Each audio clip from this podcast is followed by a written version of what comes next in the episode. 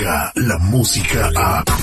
De 6 a 10 de la mañana, escuchas al aire con el terrible. Estamos de regreso al aire con el terrible al millón y pasadito. Aquí todo el equipo, Lupita y Yeye, muy buenos días, ¿cómo estamos? Hola.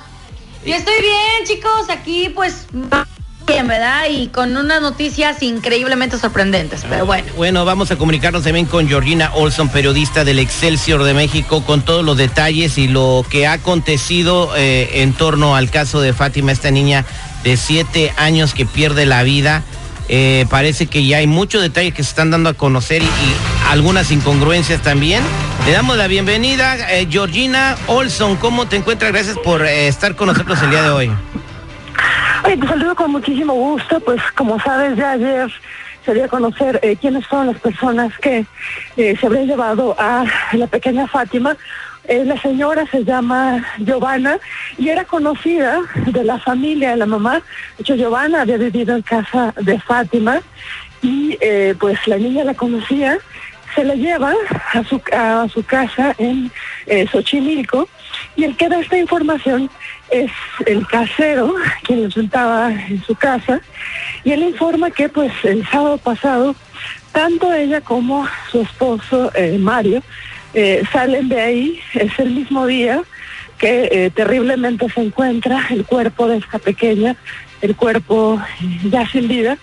Entonces lo que ha dado a conocer eh, ayer la jefa de gobierno, Claudia Sheinbaum de la Ciudad de México, es que pudieron ya localizar en el Estado de México a eh, Giovanna y a Mario en el Estado de México gracias a información eh, de gente de allá.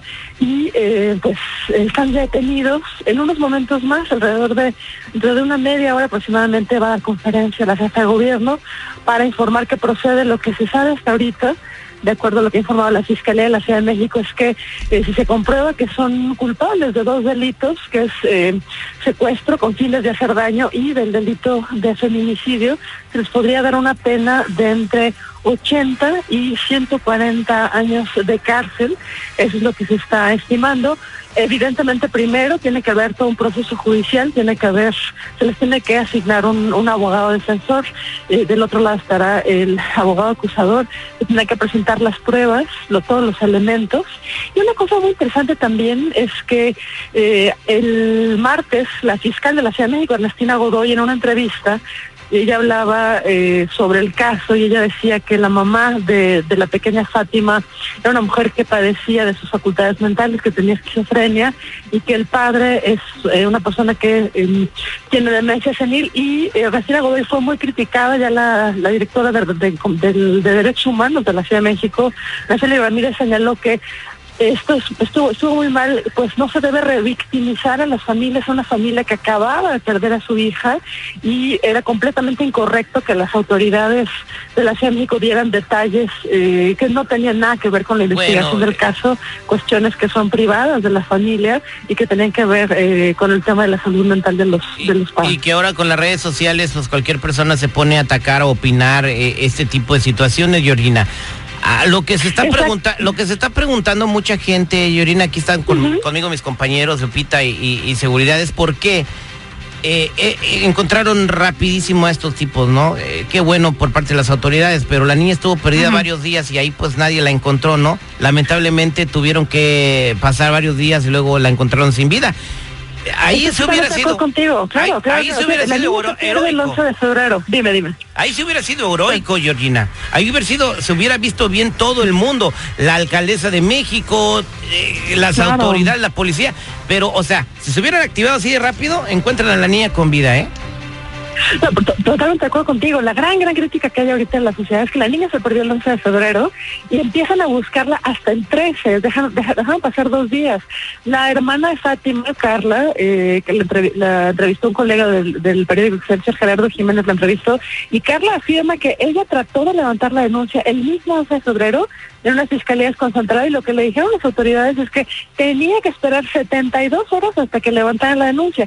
Esto eh, lo, está investiga lo están investigando investigando ya, hay una investigación interna de qué fue lo que pasó, quién le dijo que no le podía levantar la denuncia, por qué la pudieron levantar, por qué la pudieron levantar hasta el día siguiente, y le diste el clavo, o sea, se tardaron demasiado tiempo en permitir que la familia levantara la denuncia, pasaron 24 horas luego pasaron 48 horas hasta que eh, realmente la empezaron a buscar, empezaron a revisar los videos, y allí está eh, el gran reclamo de la sociedad mexicana, es decir, no se pueden tardar tanto tiempo, eh, se están perdiendo vidas valiosísimas de nuestros niños y no es el único caso, como saben, sí hay, sí considero que hay una crisis eh, en la Ciudad de México y en varias partes del país de sustracción de menores, de robo de menores y las autoridades están viendo rebasadas. Creo que este es uno de los mayores reclamos de la gente ahorita y tienen que reaccionar ya y tienen que perfeccionar sus capacidades de investigación, porque si no, eh, pues están fallando a la gente. Eh, ¿Cómo estás? Muy buenos días, soy el seguridad. Fíjate que en cuanto al rubro de justicia, México está muy obsoleto, ¿eh?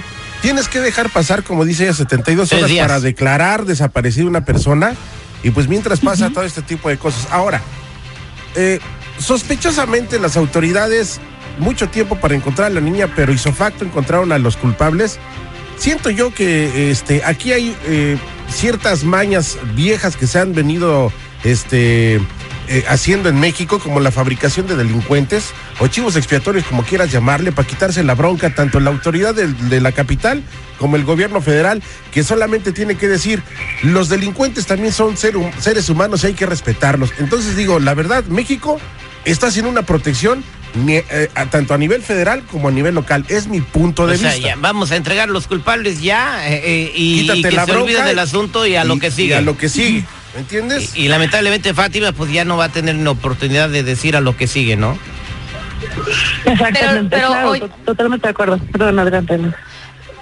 Pero, ¿sabes? Yo creo que debería de, como decía seguridad, de que en México se implementara un tipo de búsqueda de que cuando se reporta la desaparición de una niña o de un niño o de una mujer, que al momento se pongan a buscarlo, no, no dejar pasar las 48 horas que dicen que tienen que dejar pasar. ¿Por qué? Porque en esas 48 o en menos de 24 horas ya los niños ya los están traficando, ya los niños ya les están haciendo lo que no deberían de hacerle.